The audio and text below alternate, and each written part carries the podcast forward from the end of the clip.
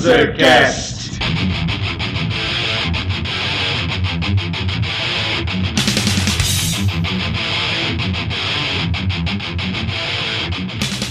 Saudações, mundrugos expostos a ouvir essa bagaça! Eu sou Felipe Parre e esse é o Panzercast!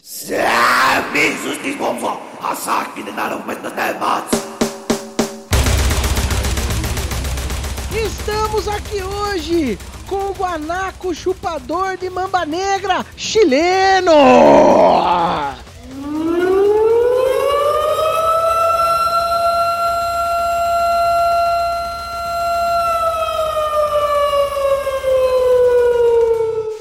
Buenas, povo.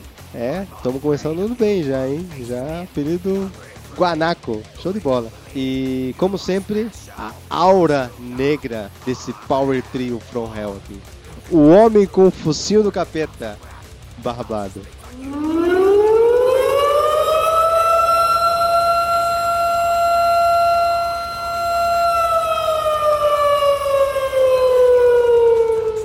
Fala galera, tudo certo? Então, começando o ano de fato agora, vamos à regra de três.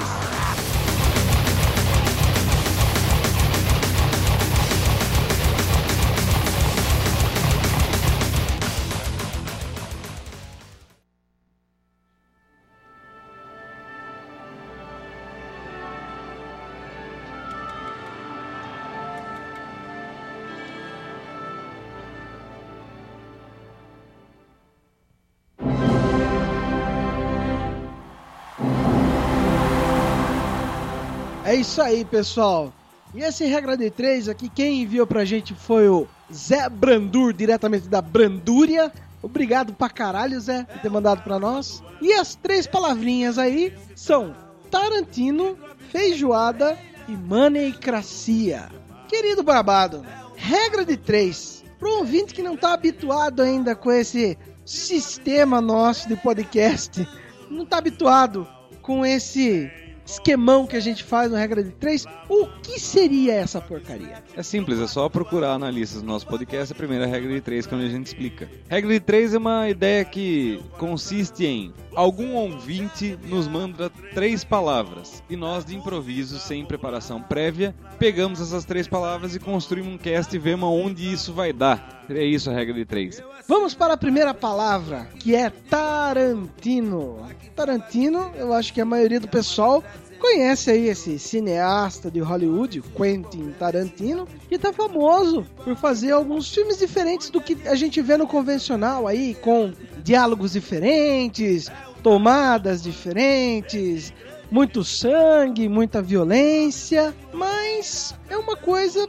legal, mas é um, assim, ele dá um embromation na coisa ali, né? Ele pega uma influência daqui, outra dali e faz o filme dele, né? Aquele famoso almoço de segunda-feira, que é aquele tão conhecido sobrou de ontem. Ano novo, o Chile repete a piada do episódio 5, falando do salpicão de final de ano. Falando em pratos, né? Já que o pessoal levantou essa coisa de pratos, não sei o quê, a gente pode emendar já a primeira palavra com a segunda, a feijoada, né? Porque o Tarantino, um grande diretor aí de Hollywood que já ganhou vários prêmios, ele pega alguns elementos de filmes antigos que ele gosta bastante e tal, coloca numa panelona e faz uma grande feijoada, vamos dizer assim, das influências que ele tem e solta o filme dele por aí e vira um sucesso. Por quê? Porque a maioria do pessoal não conhece as influências que ele tem e foi beber. E é muito legal a analogia com feijoada, né? Assim como feijoada é tido como prato criação do Brasil, etc., sendo que na verdade não é, o Tarantino é tido como um gênio. Então, na verdade, ele é assim como a feijoada, ele não é um criador, ele é um reprodutor. Não é um criador de Hollywood, né? Ele bebe em várias fontes do cinema mundial, né? Japonês, filipino, mexicano, italiano, espanhol. Ele vê todas essas características, né? Pra quem quer entender um pouquinho mais sobre essa misturança que o, que o Tarantino faz, a gente indica aqui um vídeo chamado Everything's a Remix, Kill Bill, do diretor é, Kirby Ferguson. Tem no Vimeo, fica tranquilo que o link vai estar no post. E ele, fa ele mostra cenas do filme Kill Bill, de onde o Tarantino se baseou. Muito filme japonês, óbvio, japonês chinês, mas tem vários filmes ingleses, australianos, e você percebe que o conceito de homenagem pode ser sentido também, mas acho que aquela famosa chupinhação ali tá ali também, né? Eu acho que uma das coisas mais emblemáticas que tem no Kill Bill é a roupa amarela, né, da própria protagonista vivida pela Uma Turma, que, putz, a maioria do pessoal fala, pá, é a roupa da Beatrix Kido, mas não, é a roupa do Bruce Lee no filme O Jogo da Morte. Eu acho que essa é a mais, a influência mais famosa, vamos dizer assim, que existe no Kill Bill.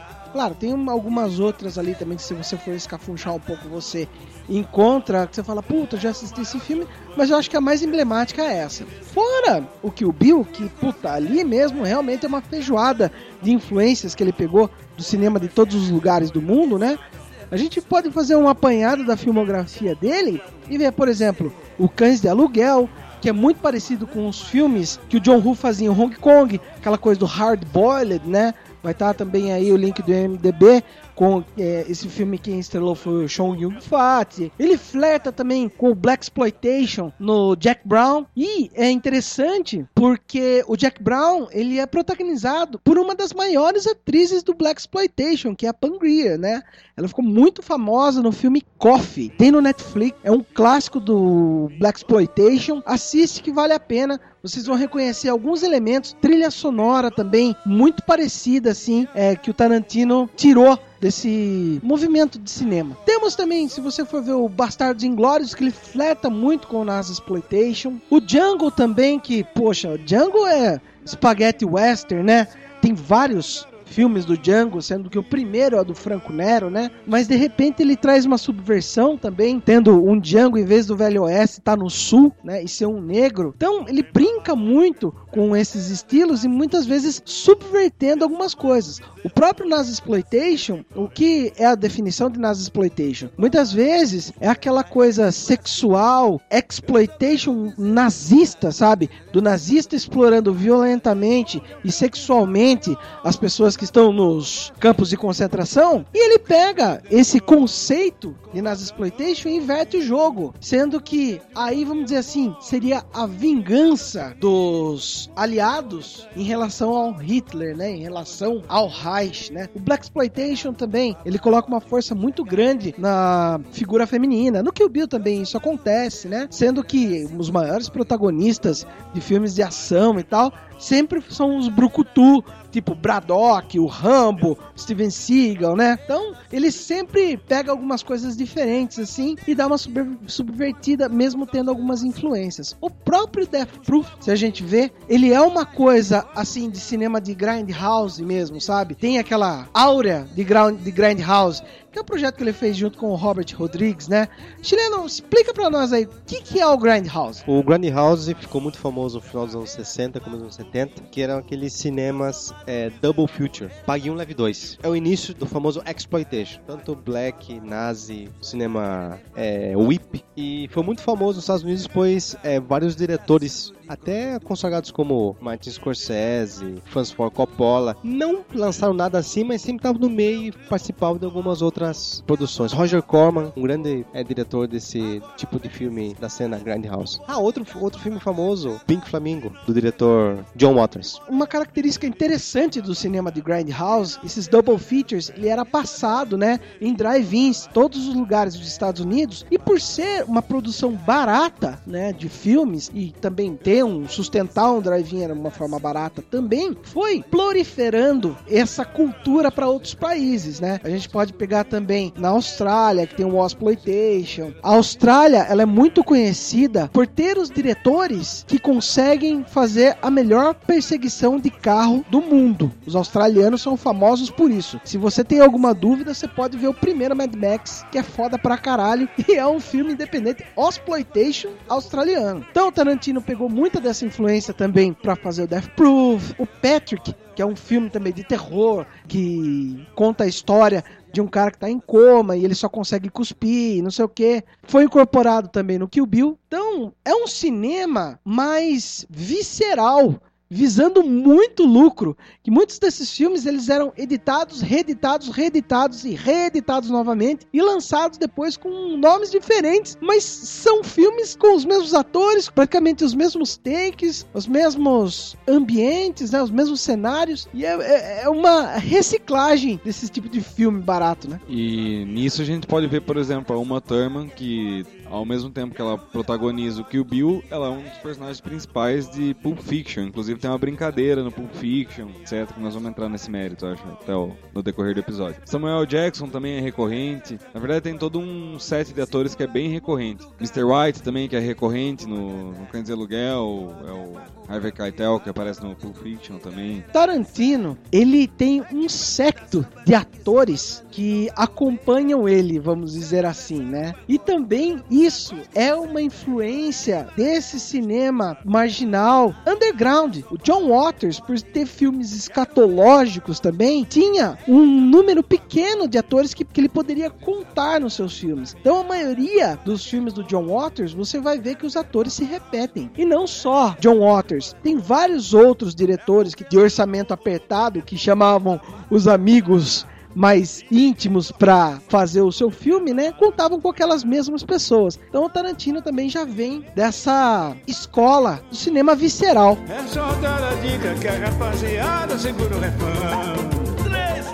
Voltando a falar um pouquinho sobre o Kill Bill, o Gorduba falou que o Tarantino tem uma certa influência com o faroeste no Django, mas tem que lembrar que é, já no Kill Bill 2, o ritmo no filme é diferente do primeiro. Por quê? No primeiro filme, ele tinha bastante influência do cinema asiático, principalmente no cinema chinês, do Kung Fu, e já o, o, segundo filme, ele, ele sim, ele é calcado no cinema spaghetti, no cinema do faroeste, aquela coisa bem lenta. Por exemplo, pra quem assistiu aquele filme Era Uma Vez no Oeste, percebe percebe nitidamente aquele ritmo bem, bem lento, muito close. Então, que o Bill, para quem quer ter uma, uma pequena aula de cinema, vai assistir os dois. E agora entrando um pouco mais assim na personalidade do Tarantino, eu creio muito assim que ele não se enxerga como um diretor fodão de Hollywood, sabe? As pessoas que deram esse status para ele. Eu vejo ele muito mais como um fã de cinema e ele incorpora tudo isso nos filmes dele. Tem até uma história interessante que o Cães de Aluguel foi lançado na Itália numa premiere gigantesca tal, né? E o Michele Sovani, que é um diretor muito interessante de ser visto, é, italiano, ele fez um filme fantástico chamado Della Morte dell'Amore. Ele foi nessa premiere, chegando lá, ele disse que chegou um rapaz, falou: Nossa, você tá por aqui, você veio, eu quero um autógrafo, eu quero tirar, quero, quero tirar foto com você, suave. Ficou endeusando ele, ele falou: Puta, mas que cara chato que tá no meu pé aqui, pô não vai deixar eu entrar ver o, o filme do Quentin Tarantino. E ele não conhecia o Quentin Tarantino pessoalmente. Quando ele chega e senta para ver a premiere, tudo e tal, e chamam o diretor, né, do Cães de Aluguel no palco para fazer uma prévia do filme antes da exibição, ele se surpreende que era aquele cara, aquele fã chato que tava lá no começo e tal. Então, para você ver o entusiasmo do Tarantino, ele não é um cara que veio de uma escola formal de cinema, certo? Ele é um cara que era fissurado por cinema, assistia muita coisa e criou o seu estilo através disso. Até muitos falam, pô, não, mas o diálogo dele que ele faz com os personagens, tem um diálogo muito famoso no começo do, do Cães de Aluguel sobre a Madonna e tal. O pessoal fala, não, esses diálogos são as partes brilhantes do Tarantino, não sei o quê. Viu, pessoal? Vamos escafunchar um pouco o cinema. Principalmente o cinema brasileiro. Esse tipo de cinema, esse tipo de diálogo já existia no Brasil lá na década de 60, com Bandidos da Luz Vermelha. Se você assistir e prestar bem atenção, os diálogos são muito tarantinescos. É muito interessante. Os diálogos do Tarantino são muito luz vermelhescos, né? Então, com isso, acho que a gente consegue já amarrar duas coisas, né? Tarantino com a feijoada, né? É o gostinho, o temperinho da feijoada aí no filme nos filmes do Tarantino. O que leva a gente para a próxima palavra: Moneycracy, ou governo do dinheiro, né? Olha que a rapaziada lutou o pra prestigiar de perto. A coisa mais interessante que o Tarantino consegue fazer é ganhar dinheiro onde os outros não ganham. O fato dele ser um diretor de Hollywood e não dos países bizarros de onde ele vai beber a fonte fazem com que ele tenha uma, um grau de exposição muito maior nos filmes dele. E por isso, talvez ele seja endeusado. É interessante uma citação do Herschel Gordon Lewis, que ele fala assim, Herschel Gordon Lewis, ele foi um diretor de filmes gore, né? Ele é o pai do gore, né? Do cinema americano e é fantástico. Procurem aí, tem 2000 Maniacs, é, The Wizard of Gore. Vocês vão se espantar e se encantar com Herschel Gordon Lewis. Mas ele tem uma citação que ele fala assim: Eu vejo o cinema como um negócio e tenho pena de quem o considera como uma forma de arte e gasta dinheiro baseado nessa filosofia imatura. Então, quer dizer, sempre foi a visão do dinheiro. Esses filmes exploitation, desde o Grindhouse, passando pelo exploitation, nice exploitation e todos os exploitations foi visando grana. Não tem nada de romantismo nesse tipo de arte. É sempre dar pro público o que ele quer ver. E o Tarantino faz isso muito bem. Por isso que ele consegue capitalizar uma grana boa com os filmes dele, né? Porque a galera curte o trabalho dele e eu vou fazer uma citação do dia do Jazz Franco, que é um puta de um diretor também fa- fantástico, né? Ele fala que não sou falso intelectual como tantos outros nesse negócio, mas eu acho que o cinema é uma forma de arte em si mesmo. É uma expressão artística que, digamos, faz o público feliz. E Tarantino faz isso com uma maestria genial. Esse grande recital, a plateia em delírio não parava de vibrar. Até um tal de Carreiras foi lá me cumprimentar.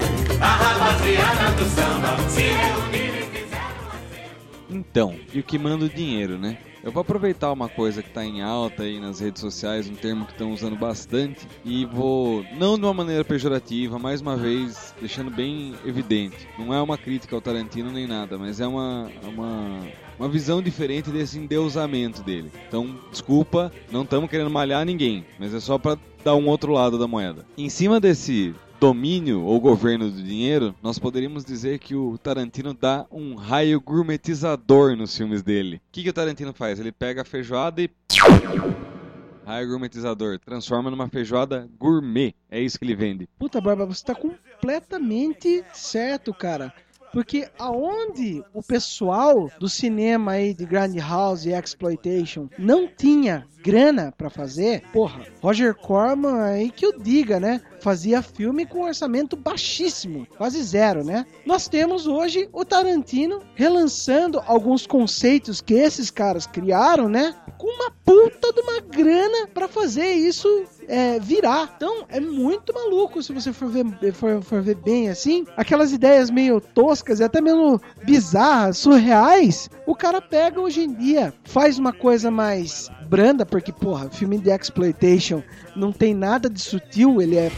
Pé na porta e soco na cara. E consegue dar um aspecto mais bonito, mais vendável para aquele conceito malucoide. Uma das coisas que eu acho interessante, por exemplo, no Django Livre, quando prendem a mulher dele lá naquele caixão de ferro, né, e deixam ela no sol para tostar, isso é uma clássica alusão ao filme Black Mama White Mama da Pangria, que também acontecem a mesma coisa. É um tipo de é um filme whip e ela também fica presa num tipo de cela como aquela, né, e tostando no sol. E sem contar que John Travolta deve dar graças a Deus até hoje por ter conhecido Quentin Tarantino, porque a- até a época do Pulp Fiction, ele só lembrado por aqueles filmes Olha Quem Está Falando. Fora isso, Ele era lembrado como um dançarino mais do que um ator. Por isso que ele virou Vincent Vega. Por causa daquela cena de dança. Isso dá nó é pico de reta, esse sapato. canalhocrada, né, amizade? Se não tivesse morrido, ele ia passar o carro nele. Ressuscita ele, meu Deus. Manda esse cara pra cá. E olha só que interessante, ele reciclando atores e atrizes que estavam esquecidos, né? Coisa também do David Carradine. Então, ele faz a grana girar dentro de Hollywood, muitas vezes com conceitos e atores antigos. Samuel Jackson, querendo ou não, é um cara que é o Tarantino que fez virar o, estopim que ele é. pois até então ele só era coadjuvante em filmes do, por exemplo, com Ed Murphy, Um Príncipe em Nova York, fez aquele filme do Spike Lee, ele é o DJ, né? Passa a coisa certa. O, o grande lance que a gente tá vendo em relação a dinheiro e Tarantino é justamente essa transformação do cinema visceral, dar uma omitida em algumas coisas, dar uma embelezada em outras. Como o Barba falou, é soltar um raio gourmetizador mesmo em algumas cenas mais bizarras, né? E ganhar grana em cima disso. E ele faz muito bem.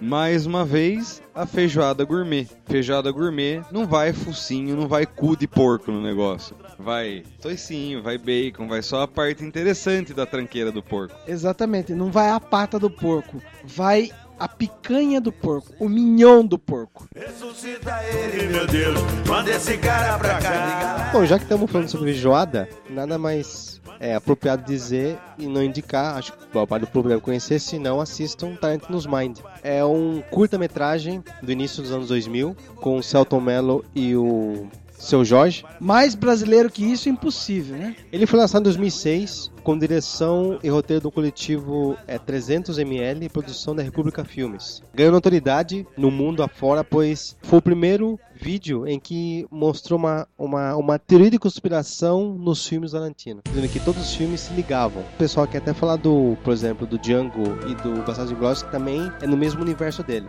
Exatamente, Chile. Uma coisa assim que ele criou um mundinho Tarantino e ali naquele mundo acontecem várias coisas bizarras. Né, dentro daquele contexto. E é interessante, por essa característica também dos atores se repetirem, é muito interessante que aconteça alguns fatos em um filme e depois no outro, de repente você pode falar, pode linkar falar, caramba, aquele cara é o mesmo cara? Ou é irmão do, do, do cara? Alguns exemplos disso seriam ah, o grupo de assassinos do Kill Bill, que a Uma Thurman no Pulp Fiction relata que ela tinha gravado um piloto de uma série que era um grupo de assassinas. A descrição é idêntica ao grupo de assassinos do Kill Bill. Falam muito do relógio de ouro do Pulp Fiction também, que o, o Butcher fala que ele tinha ganho do pai, que tinha ganho do vô, que tinha lutado na guerra civil americana, não sei o que. É mais ou menos a, a mesma ambientação do Django. E não só eles linkam os filmes que o Tarantino dirigiu, como os filmes que ele escreveu. Por exemplo,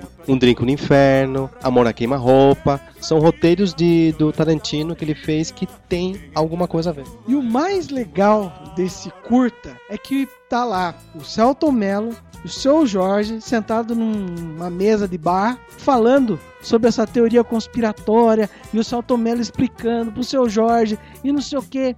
Ele passa o curto inteiro falando sobre, né? E o seu Jorge dá um arremate que é foda pra caralho.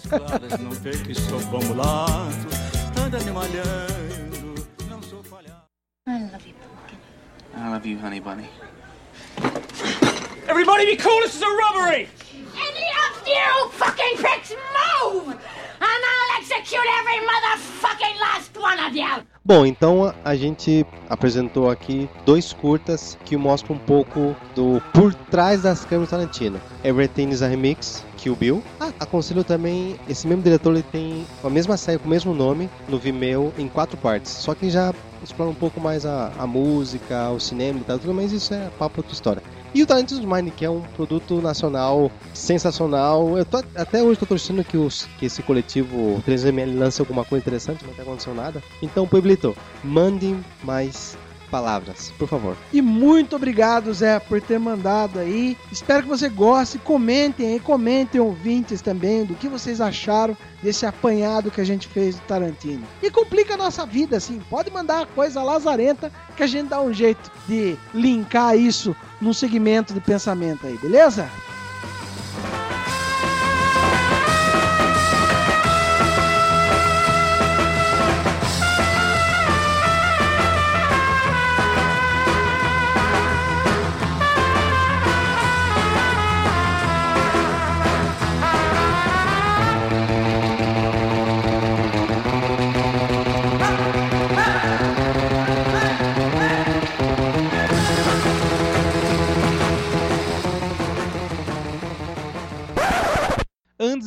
Cast, deixa eu fazer uma coisa. A Natália pediu pra eu mandar um beijo pra ela, que senão ela fica brava comigo, já que eu deixei de sair com ela hoje pra gravar. Então, um beijo, Natália. É mentira, ele tá no bordel. Pô, depois o pessoal fala mal de mim, né? Olha lá, coleirinha ali, batendo. Tilap, tilap, tilap, tilap. Esse barulho é de chicote, né? De coleira, tá, chileno? Enfim, tem a porra do relógio de ouro. Encheu o saco, não vamos mais falar dessa merda. The end of the beginning.